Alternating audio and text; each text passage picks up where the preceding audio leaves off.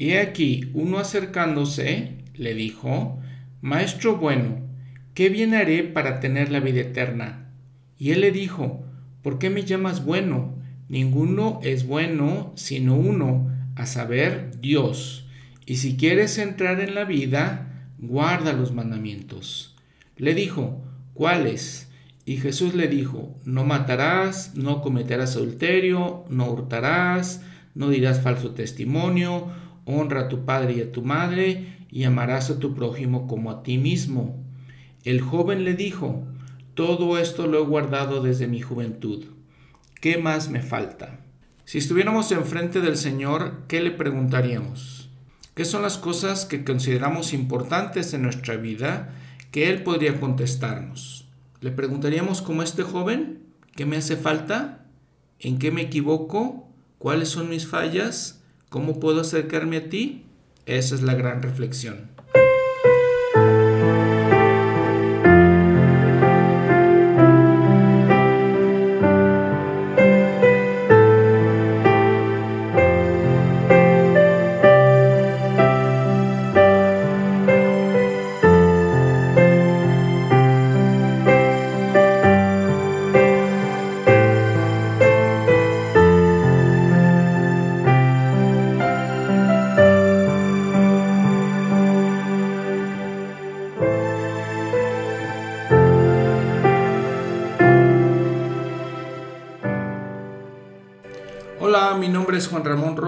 Yo soy su anfitrión de este podcast, Reflexiones de las Escrituras. En este episodio vamos a ver los capítulos 19 y 20 de Mateo, Marcos capítulo 10 y Lucas capítulo 18. Este es el episodio número 20. Estamos estudiando la vida de nuestro Salvador Jesucristo y empezamos con esta historia tan interesante de este joven que es justo. Dice que él cumple con todos los mandamientos y el Señor le dice, si quieres ser perfecto, anda, vende todo lo que tienes y da a los pobres, y tendrás tesoros en el cielo. Y ven, sígueme. Y al oír el joven esta palabra, se fue triste porque tenía muchas posesiones. Y creo que a veces que hemos escuchado esta historia decimos, ah, este joven, ¿cómo puede hacer eso? ¿Cómo le está pidiendo al Señor? ¿No puede dejar todas sus cosas y seguirlo? Pero vean unas situaciones aquí. Número uno, podríamos pensar, nosotros seríamos eso. Número dos, también, si seguimos la misma narración en Marcos, vamos a Marcos capítulo 10, al versículo 21, dice que cuando este joven le dijo que todo esto lo he guardado desde mi juventud, cuando le está preguntando el Señor, le está diciendo eh, los mandamientos y el joven les dice, todo esto lo he guardado desde mi juventud, entonces Jesús mirándole le amó.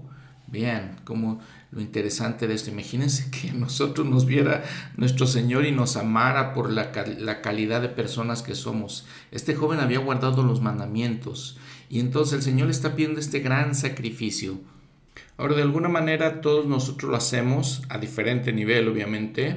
Pero, por ejemplo, un joven que va a la misión, habíamos platicado anteriormente, deja todo lo que tiene y va y sirve al Señor.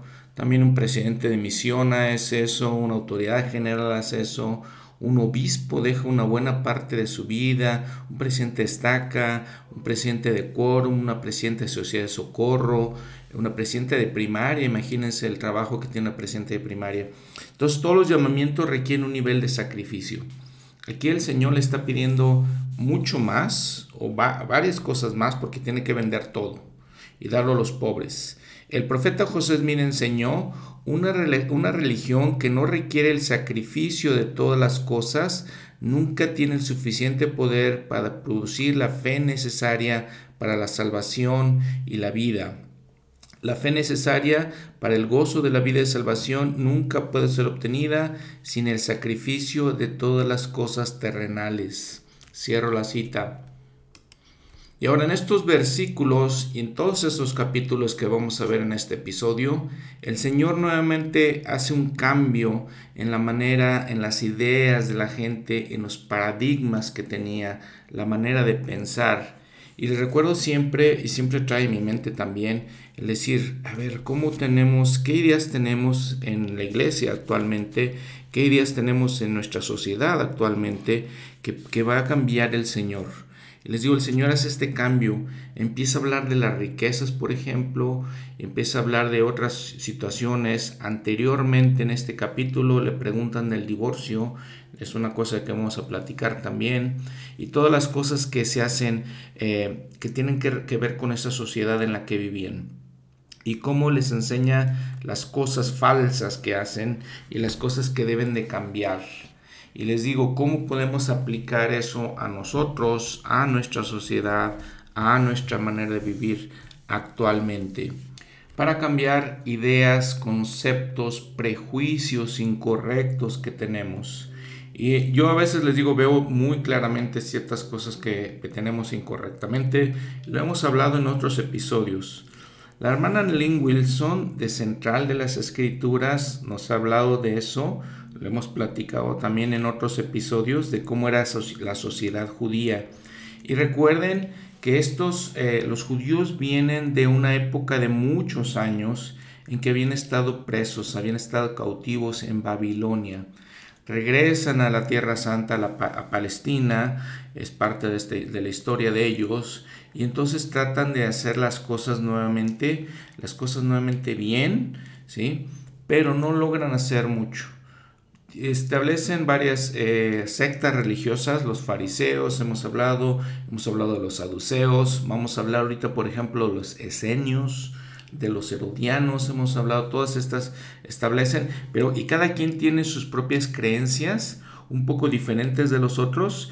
Les es como en nuestros tiempos, en nuestra sociedad, tenemos muchas iglesias diferentes, iglesias cristianas, iglesias no tan cristianas, pero así, así más o menos algo parecido.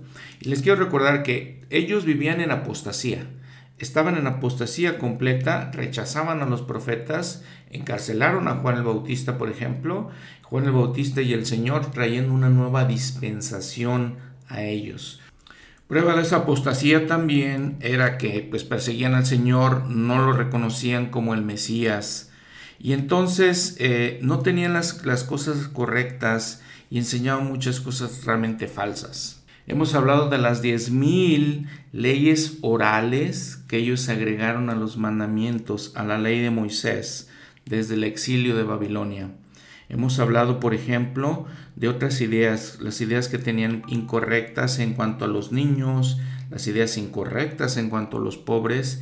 Y cuando nosotros escuchamos al Señor eh, recriminar, por ejemplo, a los fariseos, o a los líderes judíos de todas las cosas que dejaban de hacer y todas las cosas que según ellos eran importantes sin ser importantes.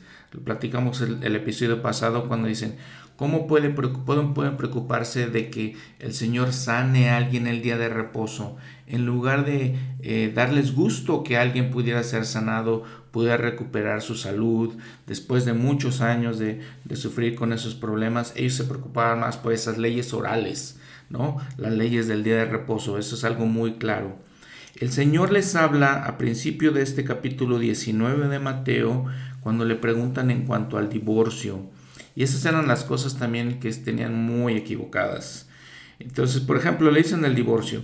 La hermana Lynn Wilson, les digo, nos platica, dice, por ejemplo, el, este, el ciudadano romano en promedio, y los judíos siendo dependientes de los romanos, habiendo sido conquistados por Roma, dice el, este, ciudadano romano eh, promedio tenía de 4 a 5 divorcios. Los, los eh, matrimonios eran arreglados en aquellos tiempos, entonces raramente o rara vez se basaban en amor. Y este los papás este, arreglaban esos matrimonios, por ejemplo, para las hijas, cuando ellas tenían 12 años, 12 años y medio aproximadamente. Y entonces las mujeres también eran segregadas, como les decía, los niños. Entonces, por ejemplo, algunas de las ideas que ellos tenían, los judíos, era que si la esposa no hacía feliz a su esposo, entonces él se podía divorciar de ella y podía irse con otra. ¿no? Mientras lo hiciera todo legalmente, podía hacerlo. Entonces, por ejemplo, si la mujer era escandalosa, ruidosa, se podían divorciar de ella. Si la mujer este, no, les, no trataba bien al esposo, se podían divorciar de ella. Entonces habían puesto todas esas leyes orales que según ellos estaban correctas y el Señor los recrimina completamente y les cambia sus ideas, les dice incorrectas, falsas. Habíamos platicado también las ideas que tenían de los niños. Los niños rara vez los dejaban andar en público, los mantenían alejados de la sociedad. Entonces, por ejemplo, los mantenían como si fueran realmente sirvientes, les lavaban los pies a los padres, la cara, los ayudaban a vestirse. Y entonces el Señor dice, no, ¿sí? Dejar que los niños vengan a mí porque de ellos es el reino de los cielos. Imagínense el cambio que les dice, el, este choque cultural que se encuentra. Entonces, por ejemplo, les digo lo del divorcio. Dice en los capítulos, eh, en los versículos primeros de este capítulo 19, dice, el Señor eh, salió de Galilea, fue a la región de Judea, al otro lado del Jordán si lo ubican más o menos en el mapa 11, la Tierra Santa en los tiempos del Nuevo Testamento, si ya más o menos se dan cuenta, por ejemplo, ven el Mar Muerto está en la parte sur y central de su mapa y luego arriba en la parte norte y central está el Mar de Galilea. Ahí es donde estaba mucho el Señor, toda esa área de Galilea. Habíamos platicado que Capernaum, vemos ahí el número 7, es donde hacía mucho de su obra misional, ahí estaba como sus, más o menos como sus oficinas, les puedo decir, de la misión, estaban ahí. Y entonces la, región que está entre el mar de Galilea y el mar muerto, ahí está el río Jordán, todo ese río se, se alcanza a ver, distinguir poquito en el mapa, entonces área todo, ese, todo ese río que corre de, de un mar a otro, es el río Jordán, Aquí podemos, de acuerdo con lo que dicen los estudios de las escrituras, probablemente el Señor entonces fue a área de Perea. Está del lado este del río Jordán. Lo van a ver ahí aproximadamente en el número 11, el 12, donde dice Betábara. Ahí van a ver esa área, van a ver ahí en grande que es, es una de las provincias, la provincia de Perea. Entonces ahí fue el Señor. Les comento todo esto del mapa porque es muy interesante y ver cómo es la realidad ¿no? de las cosas, como podemos ver, nos, nos, da un contexto más real, es lo que me quiero referir. Eh, ahí ven, por ejemplo, las líneas punteadas azules, ahí ven todas las divisiones de las provincias, lo que nosotros llamaríamos estados de toda la Tierra Santa, esas líneas azules punteadas. Y continuando la narración, dice versículo 2, y le siguió mucha gente y lo sanó allí. Entonces se acercaron a él los fariseos, tentándole, vean, y diciéndole, no querían realmente saber, querían básicamente tentarlo. ¿Es lícito al hombre repudiar a su esposa por cualquier cosa? Eso es lo que ellos creían y buscaban maneras, les digo, como les estaba comentando. ¿sí? Y él respondió, y él respondiendo les dijo, ¿no habéis leído que el que los hizo al principio, hombre y mujer los hizo. Y dijo, por tanto, el hombre dejará a su padre y a su madre y se unirá a su esposa, y los dos serán una sola carne. Así que no son ya más dos, sino una sola carne.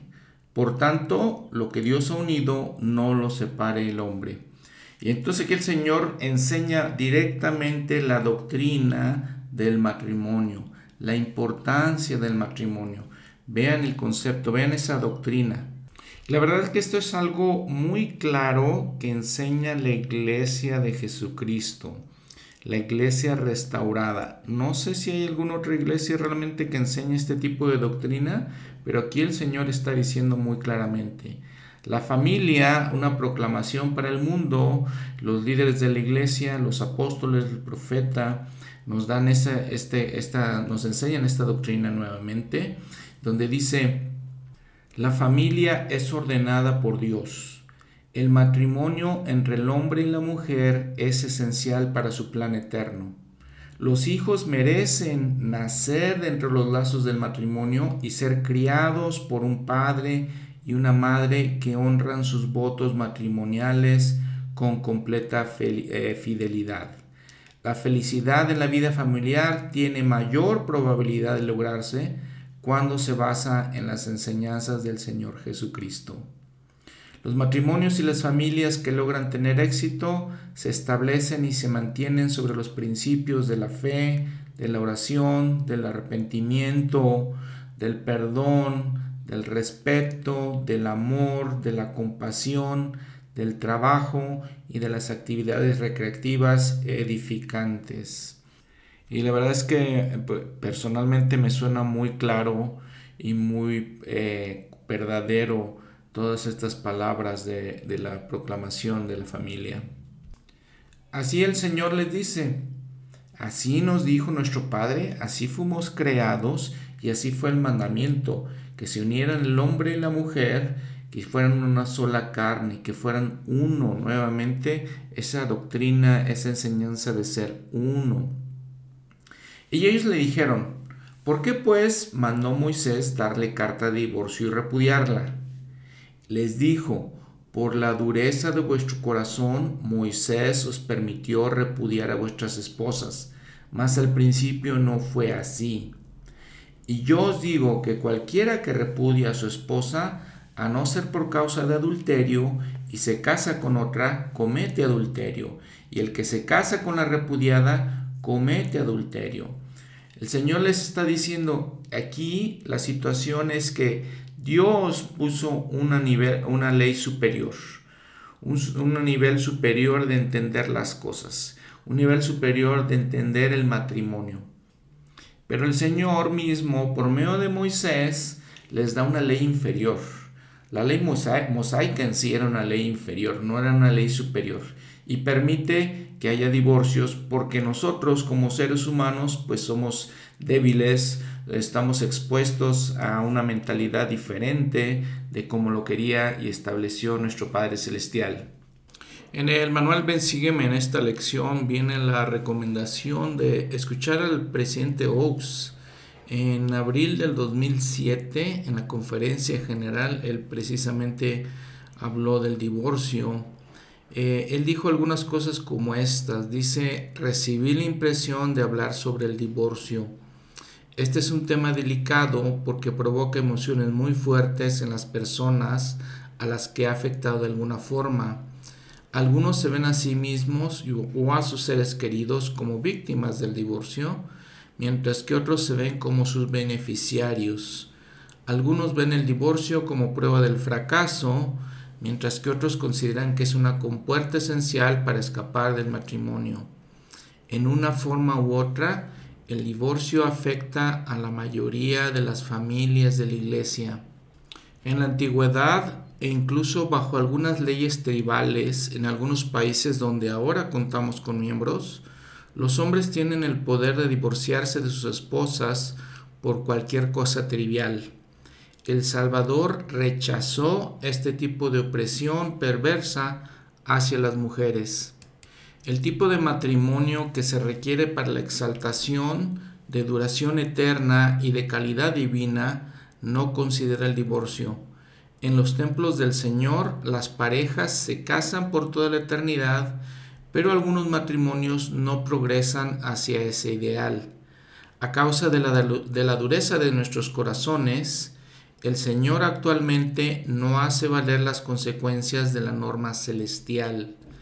Permite que las personas divorciadas se vuelvan a casar sin la mancha de inmoralidad especificada en la ley superior a menos que un miembro divorciado haya cometido transgresiones graves, él o ella puede reunir los requisitos para obtener una recomendación para el templo con base a las mismas normas de dignidad que se aplican a los otros miembros.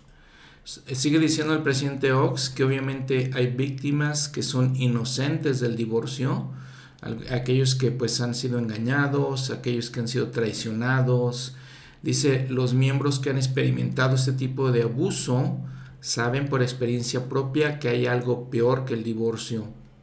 Menciona mujeres que han sido abandonadas por los esposos también hombres que han sido abandonados por las esposas. Todos los que han pasado por el divorcio conocen el dolor y la necesidad del poder sanador y de la esperanza que proviene de la expiación. ese poder sanador y esa, esperanza están al alcance de ellos y también del de sus hijos. La mejor manera de evitar divorciarse de un cónyuge infiel que abusa o que no coopera es evitar casarse con una persona de este tipo. Si desean casarse bien, averigüen bien. Deben salir juntos, seguido de un cortejo prudente, reflexivo y concienzudo. Deben tener suficientes oportunidades para experimentar el comportamiento del posible cónyuge en una variedad de circunstancias. Cierro la cita. En el versículo 10, aquí en este capítulo de Mateo 19, los discípulos le dicen, si es así la condición del hombre con su esposa, no conviene casarse. Entonces él les dijo, no todos pueden recibir esta palabra, sino solo aquellos a quienes es dado. Algunos estudiosos de las escrituras ven estas últimas palabras del Señor como que son realmente en conflicto con lo que está diciendo, que está diciendo que el matrimonio es ordenado por Dios y que se nos ordena que seamos una sola carne con nuestras esposas. Entonces esto es como contradictorio y podemos pensar, dicen los estudios de las escrituras, que esto fue añadido por gente después, por algún otro escriba, por algún otro este, traductor tal vez, y no realmente algo que el Señor dijo. Y entonces los evangelistas parece, Mateo en específicamente, parece que junta estos dos temas. Porque primero habla de, lo, de este episodio con el divorcio y la pregunta que le hacen al Señor, y luego habla del hombre rico, y habla de la, la situación con él que no quiso ejercer sus bienes, y entonces el Señor empieza entonces a hablar de la situación de las riquezas. Como les decía al principio, todos estos pasajes en la vida del Salvador tienen que ver con nuestra vida diaria, con las cosas a las que nos enfrentamos diariamente. Si consideramos que de acuerdo con las estadísticas, las finanzas es una de las principales razones para el divorcio, el Señor continúa ese tema con las finanzas. Dice que después de que se fue el joven, este joven rico, dice que cuando, cuando le dijo el Señor que de, de todos los pobres, dice se fue triste porque tenía muchas posesiones. Jesús dijo a sus discípulos, de cierto os digo que difícilmente entrará un rico en el reino de los cielos. Mas os digo que es más fácil a un camello pasar por el ojo de una aguja que a un rico entrar en el reino de Dios. Mas sus discípulos, oyendo estas cosas, se asombraron en gran manera, diciendo, ¿quién pues podrá ser salvo? Y mirándolos Jesús les dijo, para los hombres esto es imposible, mas para Dios todo es posible. Probablemente lo que está diciendo el Señor, eh, seguramente más bien lo que está diciendo el Señor aquí, es que sí, las leyes eh, del Evangelio parecen a veces pesadas, difíciles de llevar, sin embargo, con Él, por medio de Él, acercándonos a Él, pidiendo su ayuda, con el soporte que Él nos da, entonces podemos hacer las cosas que son imposibles, hacerlas posibles. El presidente Nelson compartió una enseñanza del presidente Stratton Benson en la conferencia de octubre del 2022.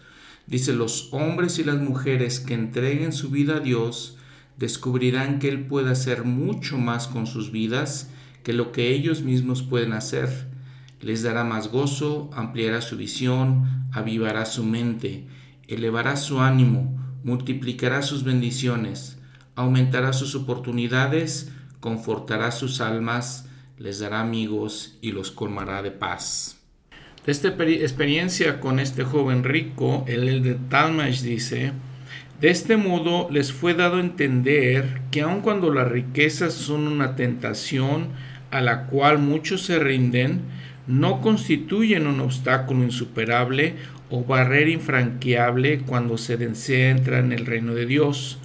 Si el joven hubiese obedecido el consejo recibido como resultado de su pregunta, su riqueza le habría permitido prestar un servicio meritorio como pocos han podido prestar. La disposición de anteponer el reino de Dios a todas las posesiones materiales era la cosa que le faltaba.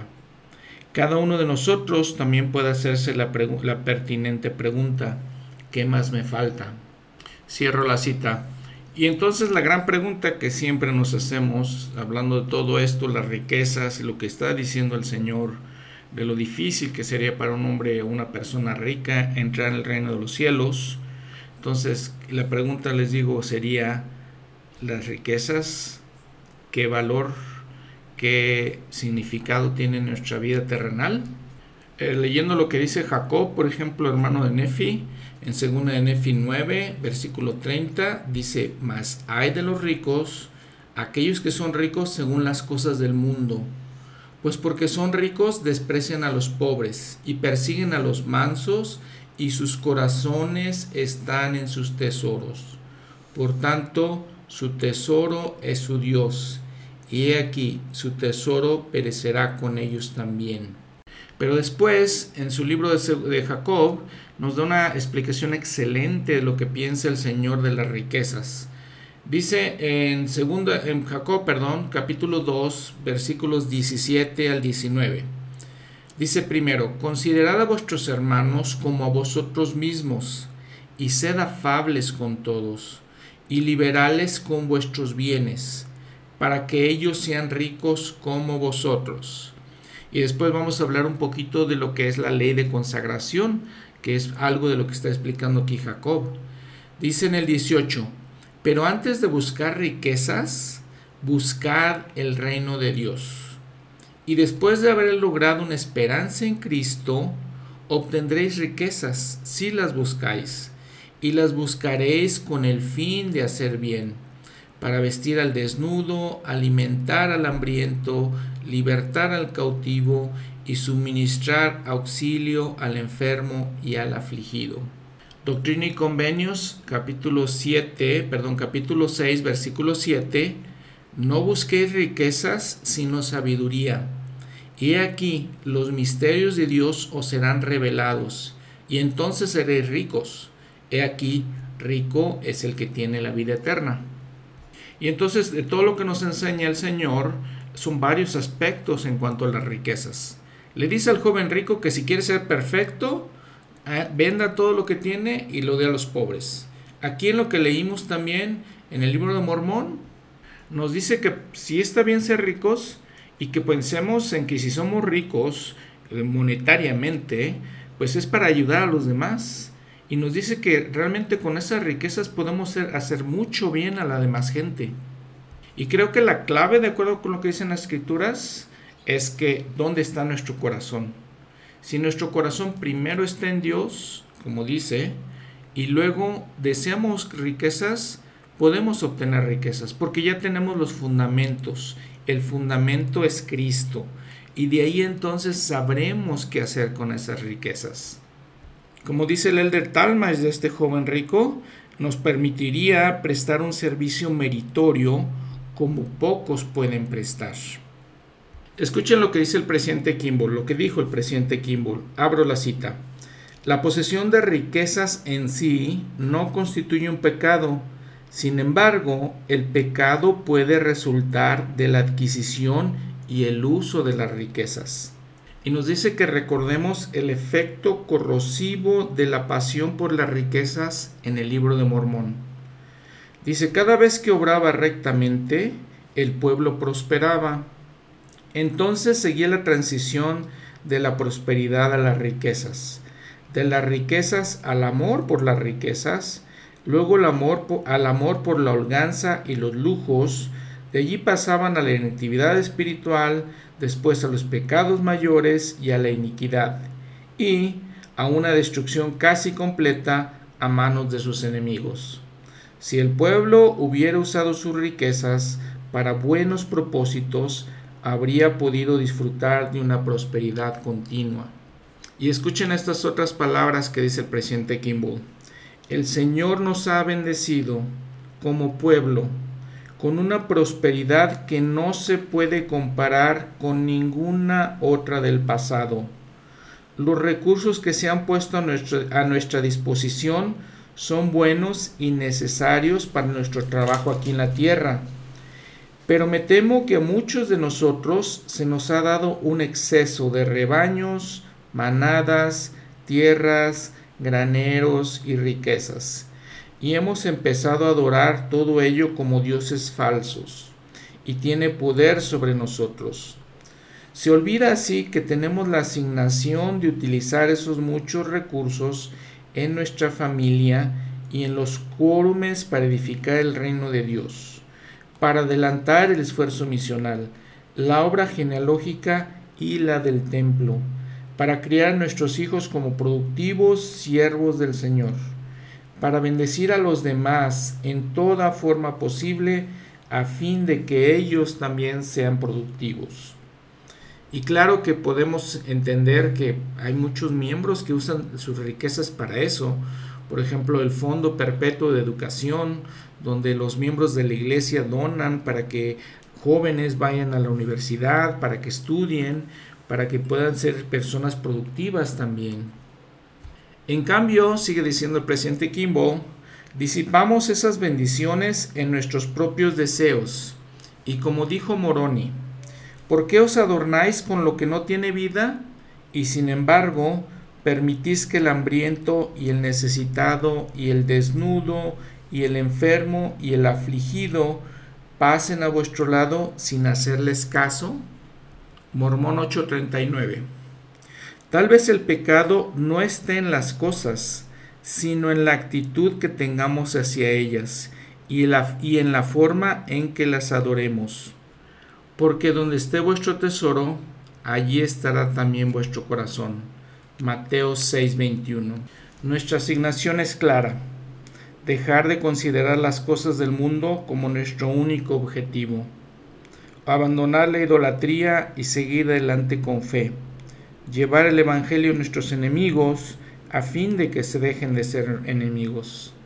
Debemos hacer abandono de la adoración de los ídolos modernos y dejar de confiar en el brazo de la carne, porque, porque el Señor ha dicho a todo el mundo en nuestros días, no perdonaré a ninguno que se quede en Babilonia. Al principio puede ser algo difícil, resultar algo difícil, pero cuando una persona empieza a tener una visión de la verdadera obra, cuando comienza a vislumbrar algo de la eternidad en su verdadera perspectiva, las bendiciones comienzan a sobrepasar el precio que deben pagar por dejar atrás el mundo.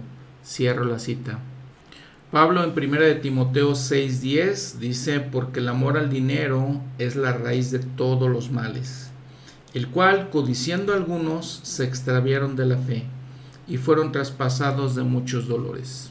Es una escritura clásica que escuchamos siempre, ¿no? Entonces, este es, la, este es el mandamiento, estas son las, las, ideas que escuchamos de los profetas, la, los conceptos, que, enseñanzas que escuchamos del Señor mismo.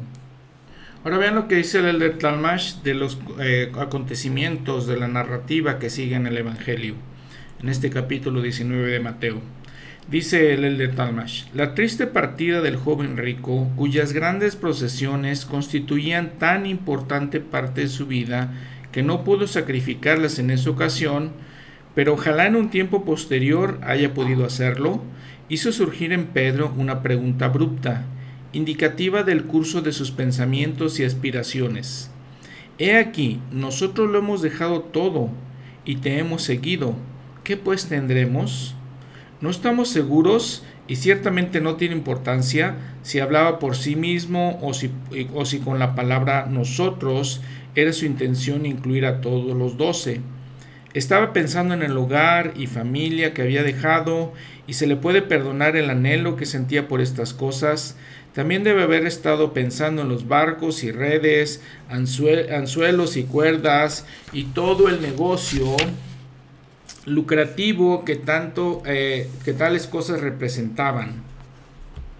Había abandonado todo aquello que iba a recibir como recompensa.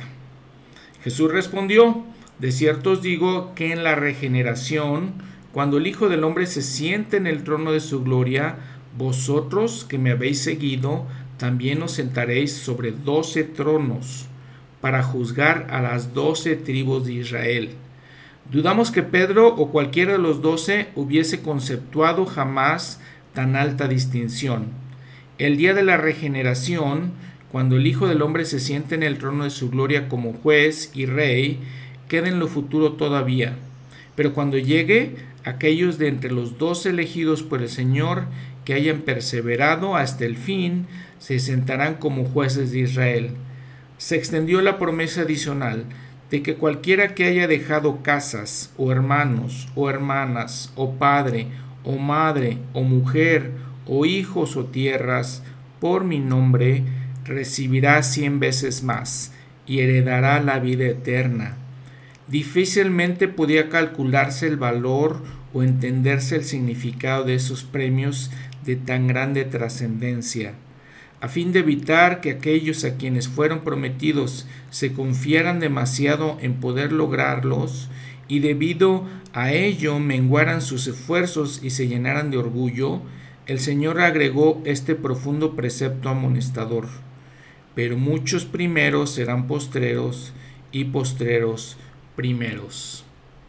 Cierro la cita. Y claro, imagínense eso que está diciendo. Aquellas personas que, hagan estas cosas, que dejen todos sus valores personales, sus valores familiares, eh, refiriendo, dejando a la familia, es lo que me refiero, este, van a recibir 100 veces más. En este mundo o en el mundo venidero no sabemos, pero van a recibir todo eso y heredarán la vida eterna. La vida eterna es una vida como eh, la vive nuestro Padre Celestial, una vida con Él. Dice guía para el estudio de las escrituras, vivir para siempre como familias en la presencia de Dios. La vida eterna es el mayor de los dones que Dios da al hombre. No significa que vamos a vivir para siempre, eso se le llama inmortalidad y eso nos es este, garantizado por la resurrección del Salvador. Pero esta vida eterna eh, significa vivir con nuestro Padre Celestial. Y entonces aquellos que sacrifiquen todas esas cosas por el Señor, por su fe, tal vez por una misión, como hemos hablado, tal vez por dar servicio eh, este, en, la, iglesia, heredarán la vida eterna. Y en todo eso siempre les digo, tenemos que tener cierto cuidado, tenemos que tener cierta prudencia, porque se nos manda a cuidar a nuestra familia primero, hacernos cargo de nuestra familia y después las cosas de la iglesia, por ejemplo. Y entonces les digo, hay que tener un balance, hay que tener una moderación en todas esas cosas, como lo dijo el rey Benjamín y como lo dijo el señor Oliverio Caudery en Doctrina y Convenio 6, dice, sé paciente, sé sensato, sé moderado, ten paciencia, fe, esperanza y caridad. Después el Señor continúa con una parábola. Dice capítulo 20 en Mateo, Jesús enseña la parábola de los obreros de la viña. Y dice, porque el Señor, el reino de los cielos es semejante a un hombre, padre de familia. Ven lo interesante, el, este, la nota que hace el Señor ahí. Que salió por la mañana a contratar obreros para su viña y habiendo convenido con los obreros en un denario al día, los envió a su viña. Un denario era una moneda de aquellos tiempos y era básicamente lo que se les pagaba a las personas por ese día. ¿sí? O se les pagaba en general a la gente por un día de trabajo. Y saliendo cerca de la hora tercera, vio a otros que estaban en la plaza desocupados. Y les dijo, y también vosotros a mi viña, y os, y os daré lo que sea justo y ellos fueron. Salió otra vez cerca de las horas sexta y novena e hizo lo mismo. Y saliendo cerca de la hora, de la hora undécima, halló, halló a otros que estaban sin trabajo y les dijo, ¿por qué estáis aquí todo el día desocupados? Le dijeron, porque nadie nos ha contratado. Les dijo, y también vosotros a la viña y recibiréis lo que es justo. Y al atardecer el señor de la viña dijo a su mayordomo, llama a los obreros y págales el jornal, comenzando desde los, primer, desde los postreros hasta los primeros. Y cuando vinieron los que habían ido cerca de la hora undécima, recibieron cada uno un denario. ¿Qué quiere decir? Que a todos les dio un denario, vean. A los primeros que contrató, desde el principio les dio un denario y a los últimos que trabajaron menos también les dio un denario. Dice, y al venir los primeros, al venir también los primeros pensaron que habían de recibir más, pero también ellos recibieron cada uno un denario. y tomándolo murmuraban contra el padre de familia, diciendo, estos postreros han trabajado una sola hora y los, los has hecho iguales a nosotros que hemos llevado la carga y el calor del día. Y él respondió y dijo a cada uno de ellos, a uno de ellos, perdón, amigo, no te hago agravio, ¿no conveniste conmigo en un denario? Toma lo que es tuyo y vete, mas quiero darles a este postrero, quiero darle a este postrero como a ti. ¿No me es lícito hacer lo que quiero con lo mío? ¿O es malo tu ojo porque yo soy bueno? Así los primeros serán postreros y los postreros primeros, porque muchos son los llamados, pero pocos los escogidos.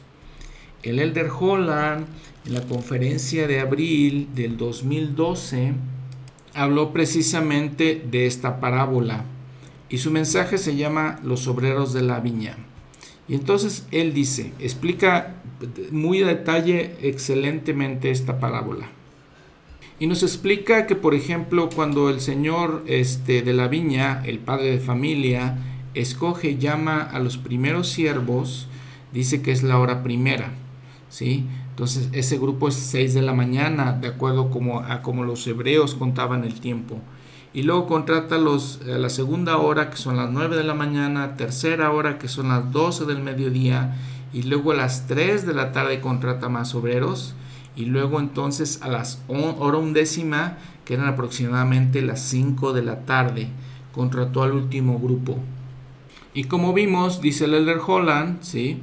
dice él, sorprendentemente todos recibieron el mismo salario a pesar de la diferencia de las horas trabajadas. Al leer esta parábola, quizás ustedes, al igual que esos obreros, hayan pensado que allí se cometió una injusticia. En primer lugar, es importante advertir que a nadie se le trató injustamente aquí. Los primeros obreros aceptaron el jornal de un día y lo recibieron. Es más, me imagino que estaban sumamente agradecidos por recibir trabajo. En la época del Salvador, un hombre típico y su familia no podían hacer mucho más que vivir con lo que ganaban ese día. Si no trabajaban, ni cultivaban, ni pescaban, ni vendían, probablemente no comían. Puesto que había más obreros que trabajos, esa mañana los primeros hombres que fueron elegidos fueron los más afortunados de toda la población laboral. De hecho, si hemos de sentir lástima por alguien, por lo menos inicialmente, debería, debería ser por los hombres que no fueron escogidos, que también tenían bocas que alimentar y cuerpos que vestir, algunos parecía que la suerte nunca los acompañaba. Con cada visita del mayordomo a lo largo del día, siempre veían que se escogía a otro. Pero justo antes de terminar, justo al terminar el día, de modo sorprendente, el padre de familia regresó una quinta vez con una increíble oferta de última hora. Esos obreros, los últimos y más desalentados, solo al escuchar que se, que se les trataría con justicia, aceptaron el trabajo sin siquiera saber el jornal y sabiendo que cualquier cosa sería mejor que nada, que es lo que tenían hasta ese momento. Luego, al juntarse para recibir su paga, se asombraron cuando recibieron lo mismo que todos los demás. Qué sorprendidos deben haber estado y cuán agradecidos. Ciertamente nunca habían visto tal compasión en todos sus días como obreros. Y entonces parafrasea el Elder Holland esta, esta parábola y dice que el padre de familia les dijo, amigos míos, no estoy siendo injusto con ustedes. Ustedes aceptaron el salario para un día, un buen salario. Estaban muy contentos de conseguir trabajo y yo estoy contento por la forma en que sirvieron. Se les da el salario completo, Tomen su paga, disfruten de la bendición. En cuanto a los demás, ciertamente soy libre de hacer lo que yo quiera con mi dinero. Y luego la pregunta penetrante para el que tenga que escucharla en ese entonces o ahora, ¿por qué debes tener tus celos porque yo elijo ser bondadoso? Y sigue diciendo el Elder Holland, hermanos y hermanas, habrá ocasiones en nuestra vida cuando otra persona reciba una bendición inesperada o algún reconocimiento especial. Ruego que no nos sintamos heridos y desde luego que no sintamos envidia cuando la persona la buena fortuna le llegue a otra persona. El que otro reciba no nos quita nada a nosotros. No estamos en una carrera el uno contra el otro para para ver quién es el más rico o el que tiene más talento o es el más hermoso o incluso el más bendecido. La carrera en la que realmente estamos es contra el pecado.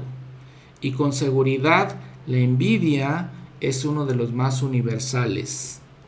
Entonces, la primera lección de la viña del Señor, codiciar, poner mala cara o procurar la desdicha de otros, no mejora su posición, ni el degradar a otros eleva la imagen de ustedes.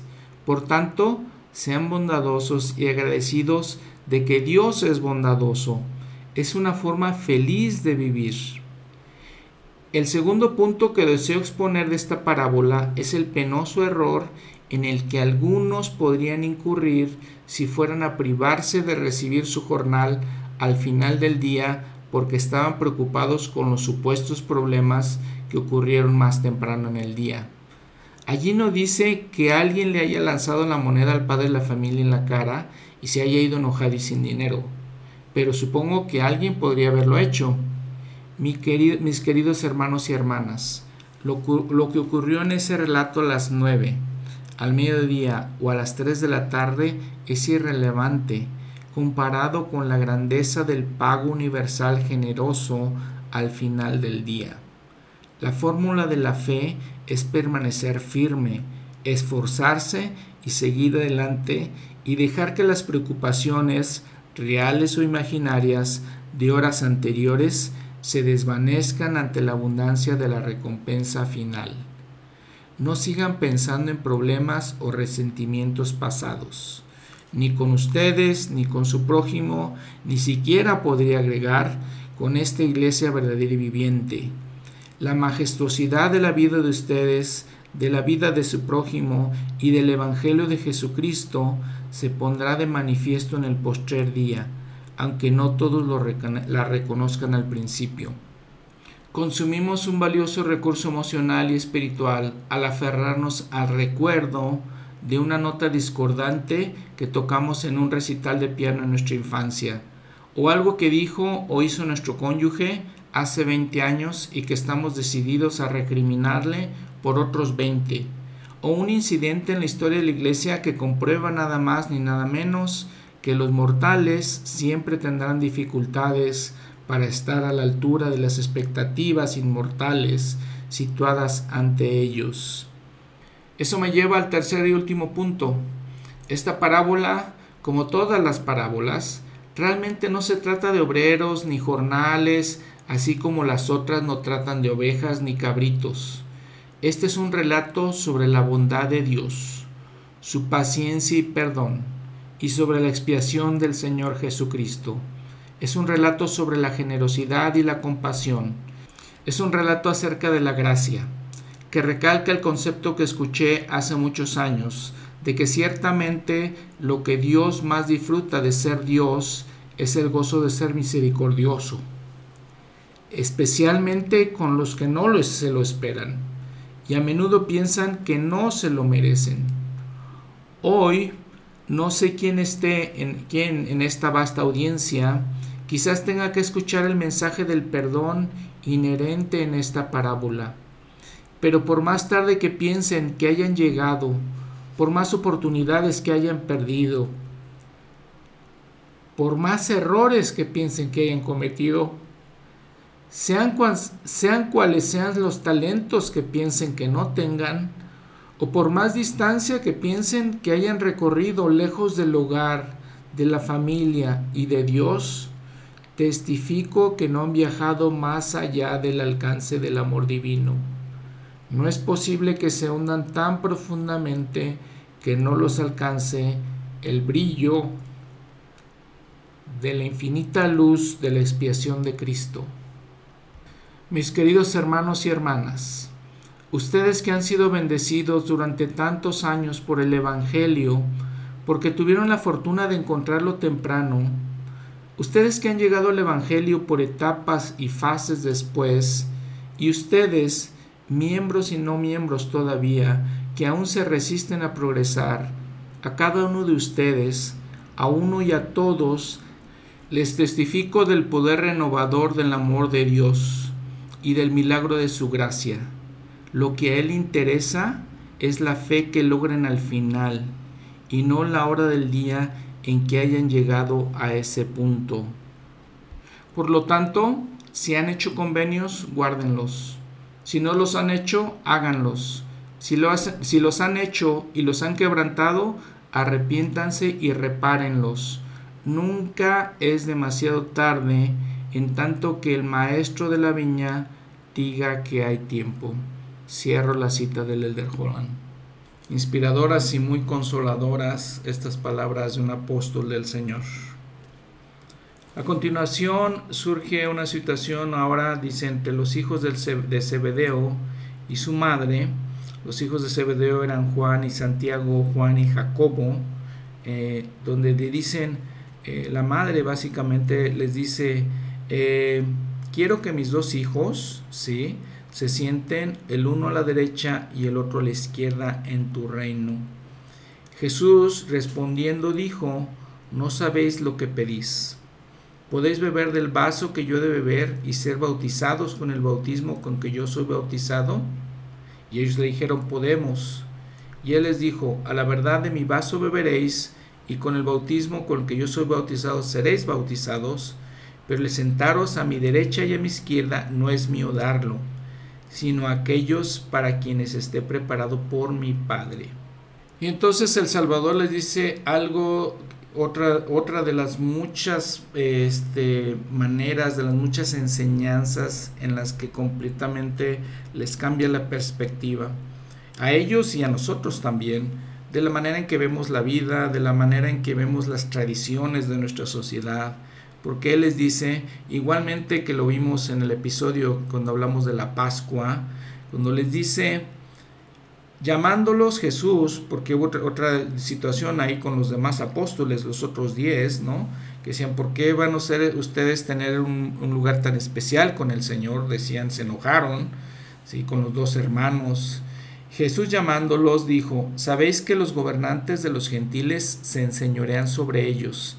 Y los que son grandes ejercen sobre ellos potestad, diciéndoles, eh, sabemos que la sociedad es así, este mundo humano funciona así, pero él dice, mas entre vosotros no será así, sino el que quiera hacerse grande entre vosotros será vuestro servidor, y el que quiera ser el primero entre vosotros será vuestro siervo así como el Hijo del Hombre no vino para ser servido, sino para servir y para dar su vida en rescate por muchos. Qué impresionantes palabras del Señor.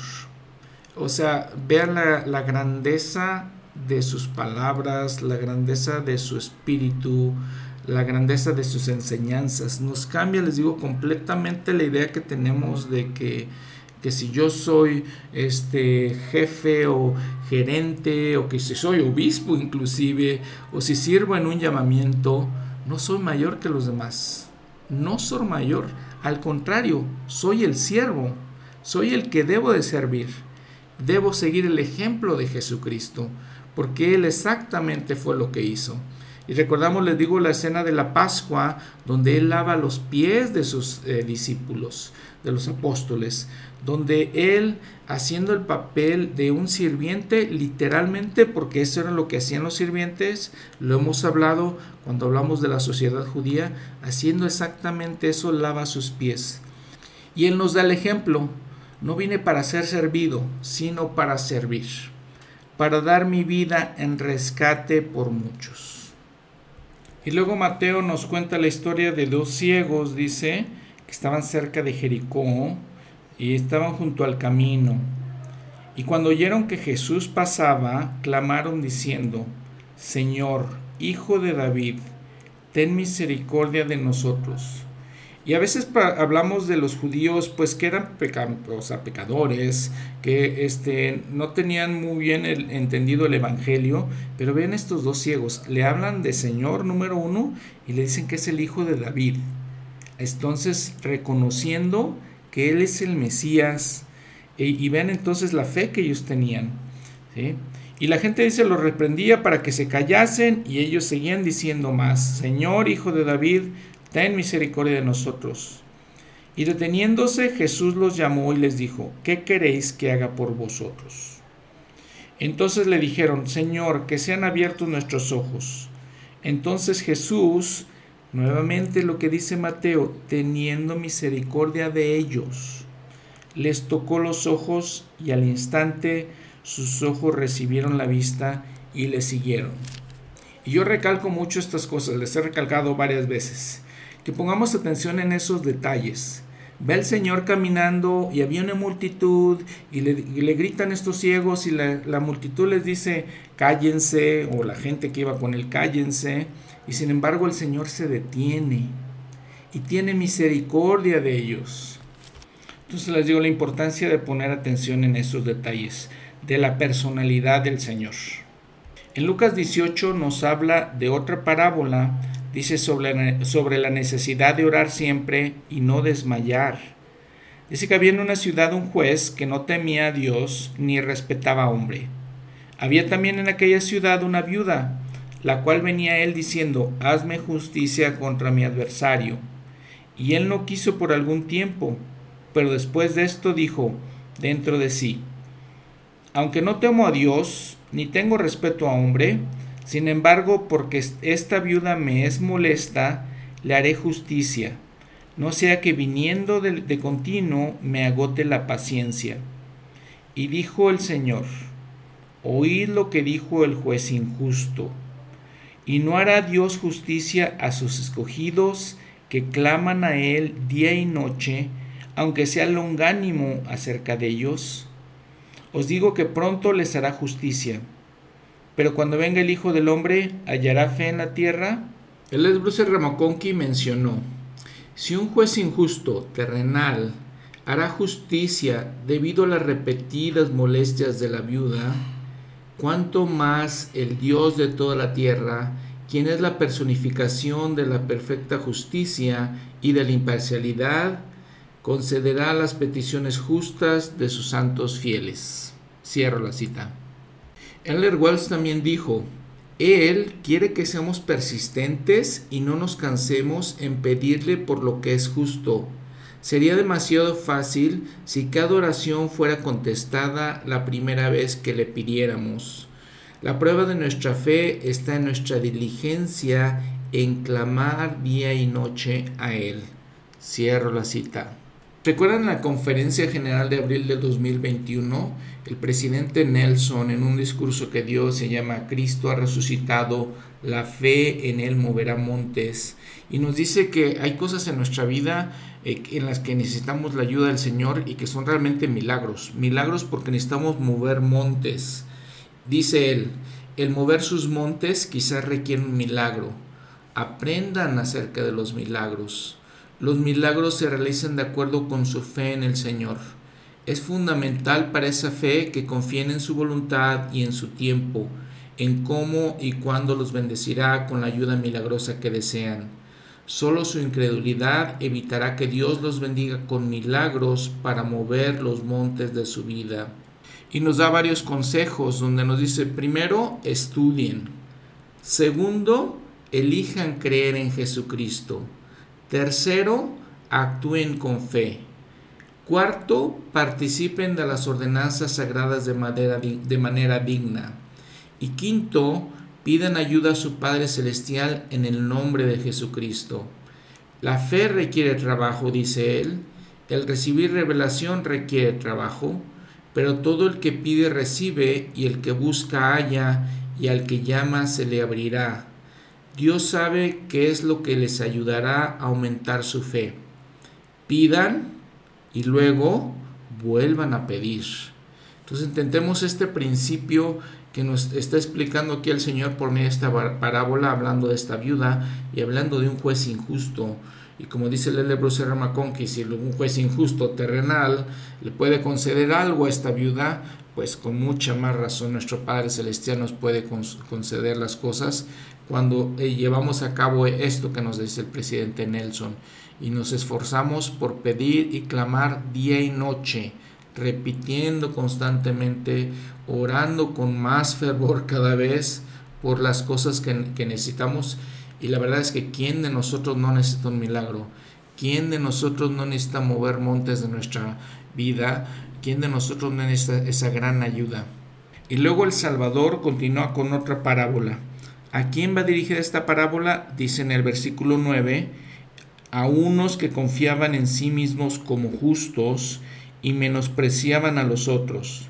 Dijo también esta parábola. Dos hombres subieron al templo para orar, uno era fariseo y el otro publicano. Y recordemos que los publicanos representan a los pecadores, la gente menospreciada, la gente que no, que no querían el pueblo, ¿no? porque eran los que este, recogían los impuestos del pueblo. El fariseo de pie oraba para sí de esta manera. Dios te doy gracias porque no soy como los otros hombres, ladrones, injustos, adúlteros, ni aun como este publicano. Ayuno dos veces a la semana doy diezmos de todo lo que gano. Pero el publicano, estando lejos, no quería ni aun alzar los ojos al cielo, sino que se golpeaba el pecho diciendo, Dios, ten compasión de mí, pecador. Os digo que éste descendió a su casa justificado antes que el otro, porque cualquiera que se ensalza será humillado, y el que se humilla será ensalzado. Si recuerdan, una situación muy similar encontró Alma cuando visitó a los oramitas. Entonces dice, por ejemplo, en el Alma 31, dice que se sorprendieron cuando llegaron entre los oramitas, porque dice, primero habían erigido en el centro de su sinagoga una plataforma que llegaba más alto que la cabeza, y en cuya parte superior solo cabía una persona. Y dice que empezaban a orar, se subía alguien a orar, y empezaba, decían, Santo, Santo Dios, creemos que eres Dios, creemos que eres santo. Y luego dicen, creemos que tú nos has separado de nuestros hermanos. Y no creemos en la tradición de nuestros hermanos, ¿sí? Porque dice, más creemos que nos has escogido para ser tus santos hijos. Y también nos, ha nos has dado a conocer que no habrá Cristo. Vean entonces, muy parecido, ¿no? Y, y no sé si hemos encontrado en algunas situaciones hemos encontrado algo así. Eh, yo recuerdo, sí, he, visto en algunos eh, barrios en los que he vivido, de hecho, que la gente eh, habla un poco con este, este sentido de decir, te damos gracias por las bendiciones que tenemos, pero es un sentido de engreimiento, de ser engreídos, y como muchas otras cosas que hemos hablado del Señor, Él habla contra esto. Él habla contra ese sentimiento que tenemos de decir yo soy mejor, tal vez porque soy más exitoso en la vida, queriendo decir tal vez porque tengo más dinero, porque tengo más educación, porque tengo más conocimientos, creo que soy mejor. Y literalmente aquí el, el Señor, el Salvador, habla contra estas ideas falsas que tenemos en nuestras mentes. En tercera Nefi, por ejemplo, en el libro de Mormón, si recuerdan parte de la iniquidad del pueblo y, este, recalcando iniquidad, dice en tercera Nefi 6, versículo 12, y empezó al pueblo a, distinguirse por clases, clases sociales. Según sus riquezas y sus oportunidades para instruirse y nuevamente recalcando ahí lo que dice exactamente o dice con exactitud del libro de Mormón, sus oportunidades para instruirse. Sí, algunos eran ignorantes a causa de su pobreza y otros recibían abundante instrucción por motivo de sus riquezas. Y dice, algunos se ensalzaban en el orgullo, otros eran sumamente humildes, unos devolvían injuria por injuria, mientras que otros sufrían injuria y persecución y toda clase de aflicciones. Y, así surgió una gran desigualdad en toda la tierra, de tal modo que empezó a deshacerse la iglesia. Vean el, al grado eh, este, el efecto tan grave que causa este tipo de ideas en nosotros como seres humanos. Y dice el versículo 15, ahora bien, la causa de esta iniquidad del pueblo era esta, Satanás tenía gran poder, al grado de incitar a los del pueblo a cometer toda clase de iniquidades y a inflarlos de orgullo, tentándolos a que procuraran poder y autoridad y riquezas y las cosas vanas del mundo, y así desvió Satanás el corazón del pueblo. Vean lo que les digo, tan claro que es el libro de Mormón, tan directo, ¿no? Dice el hermano Stephen Robinson en el libro Creyendo a Cristo o Creyéndole a Cristo, dice, esta parábola no es acerca de la hipocresía, es acerca del orgullo.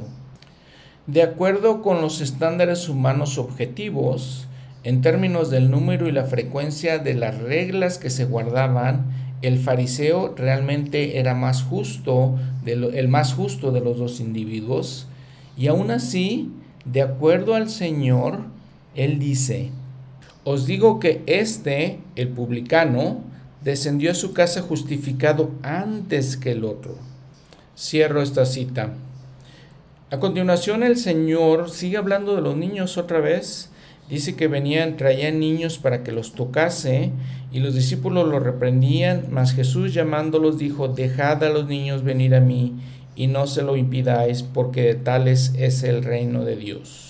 Y en el versículo 31 de este capítulo dice el Señor, y Jesús tomando a los doce les dijo, He aquí, ahora subimos a Jerusalén. Y se cumplirán todas las cosas que fueron escritas por los profetas acerca del Hijo del Hombre. Básicamente lo que está diciendo aquí Lucas, que el Señor está diciendo, estamos entrando en la última etapa de mi vida, de mi ministerio, van a Jerusalén. Y les habla de todas las cosas que, como dice los profetas habían escrito, y dice que será entregado a los gentiles y será escarnecido e injuriado y escupirán en él, y después que le hayan azotado le matarán, pero al tercer día resucitará. Y la escritura dice también que ellos no entendieron, no entendieron los apóstoles, no entendieron los discípulos lo que les estaba hablando. Y en la última parte de este capítulo de Lucas nuevamente se hace referencia a esa experiencia donde el Señor sana a un hombre ciego, este hombre ciego reconociendo que Jesús era el Hijo de David, por lo tanto el Mesías, y le pide misericordia. Muy bien, ¿Qué podemos aprender de todas estas reflexiones? ¿Qué podemos entender de todo esto? ¿Cómo lo podemos aplicar a nosotros mismos? Varios de estos relatos nos hablan y varias de las parábolas nos hablan de algo que es el orgullo. Y obviamente cabe muy eh, bien aquí hacer referencia a lo que dijo el presidente Benson.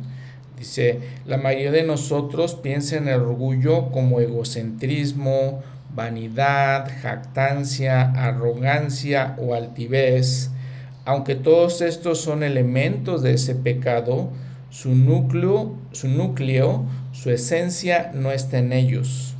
La característica principal del orgullo es la enemistad, enemistad hacia Dios y enemistad hacia nuestros semejantes. Enemistad significa tener odio, tener hostilidad y hallarse en un estado de oposición. Es el poder por el cual Satanás desea dominarnos. El orgullo tiene una naturaleza esencialmente competitiva. Y el presidente Benson cita a C.S. Lewis que dice, el orgullo no encuentra placer en poseer algo, sino en, poseerlo en mayor cantidad que el vecino.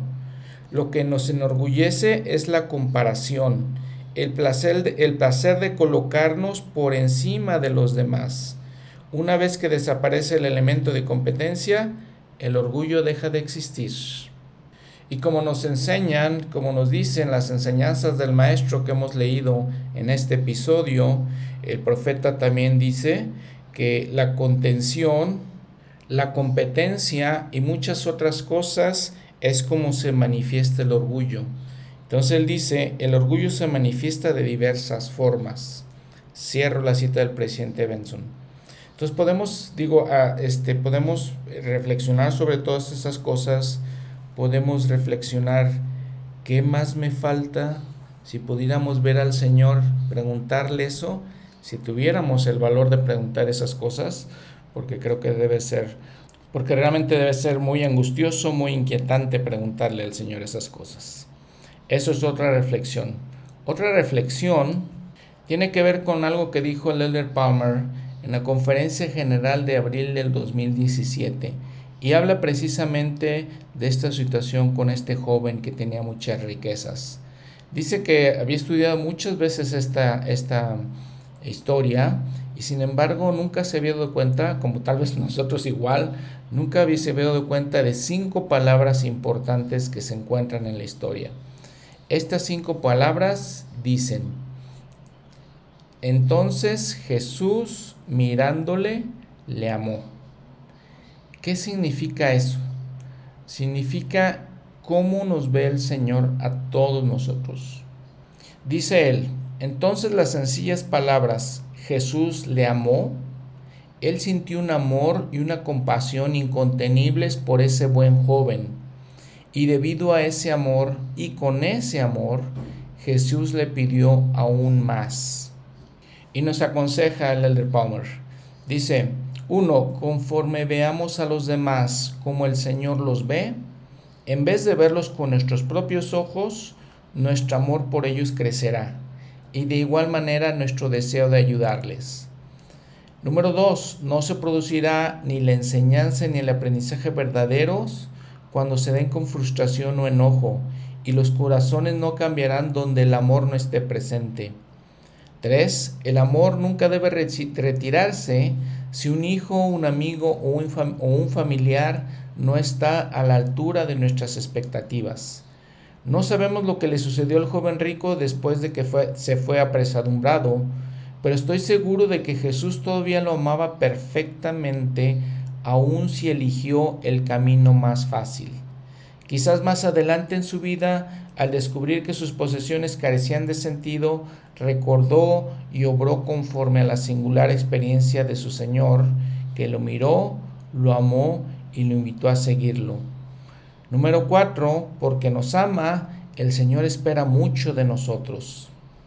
Mis queridos hermanos y hermanas, en cualquier momento que sientan que se les pide hacer algo difícil, dejar un mal hábito o una adicción, dejar de lado las actividades del mundo, sacrificar una actividad de preferida porque es el día de reposo, perdonar a alguien que ha sido injusto con ustedes, Piensen en el Señor, que los mira, los ama y los invita a que, abandonen aquello y lo sigan a Él. Agradezcanle por amarlos tanto como para invitarlos a que hagan más. Cierro la cita. Otra reflexión. Sabemos que este tema del divorcio, como hablamos al principio del episodio, pues es un tema delicado, es un tema sensible, para muchos de nosotros. Es, un, es una situación en la que a veces nosotros no damos el ancho, podemos decir, no llegamos al punto en, lo que, de lo que el Señor espera de nosotros, de, no llegamos a cumplir con esa meta celestial. Y a veces eh, así es la vida, ¿no? A veces nos encontramos viviendo por, eh, bajo ciertas normas que no alcanzamos bajo ciertos estándares que no alcanzamos. No llegamos a esa perfección o a ese nivel de lo que el Señor espera de nosotros. Y así es, les digo. Eh, alguna vez escuché o leí más bien en un manual de la iglesia de que toda nuestra vida, lo que hacemos en nuestra vida, determina realmente nuestro destino celestial, la manera en que vivimos ahorita. A veces hacemos cosas que son de un nivel terrestre, a veces hacemos cosas que son de un nivel celestial, a veces hacemos cosas que son de un nivel celestial. Y en todo eso somos imperfectos en todas esas cosas y no podemos juzgar por todo esto. Y otra reflexión es cómo el Salvador ve todas estas cosas, cómo nos enseña un camino diferente, como les he dicho varias veces, cambia toda la manera de pensar, de hecho sus paradigmas como sociedad ¿Qué paradigmas tenemos que cambiar nosotros en nuestra vida ahorita? ¿Qué tradiciones debemos de dejar a un lado? ¿Qué tradiciones falsas tenemos? Aún dentro de la iglesia y aun cuando pensamos que son eh, tradiciones correctas, pueden ser, pueden ser falsas. Y vean cómo el Señor constantemente habla, las escrituras, los evangelios constantemente nos hablan de ser humildes, de cambiar, de pensar diferente, de escuchar las palabras del Salvador y entonces tratar de ser como Él.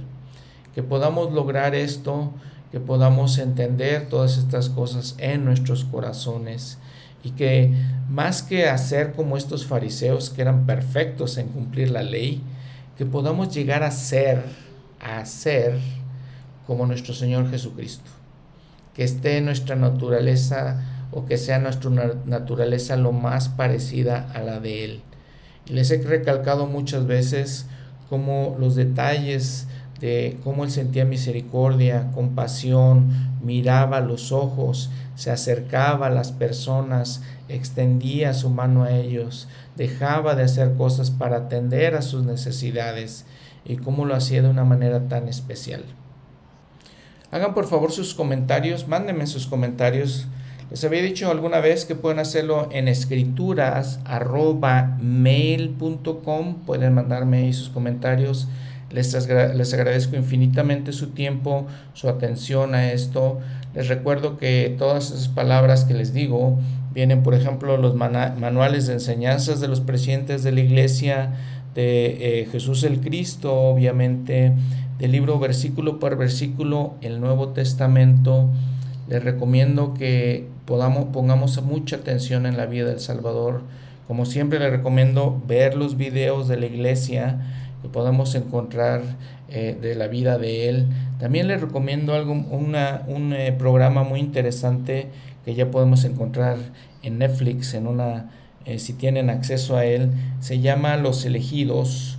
Es una, un programa sobre la vida de Jesucristo que este, es muy especial.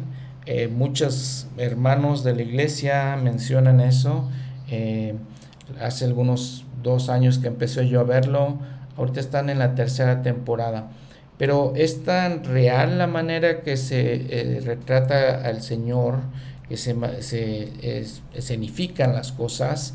La iglesia participó en algunas de estas, de las escenografías y todo esto. Esto no es producido ni hecho por miembros de la iglesia, pero es, es muy interesante y la verdad es muy este, especial eh, la manera en que es, les digo que se pone la vida del Señor ahí.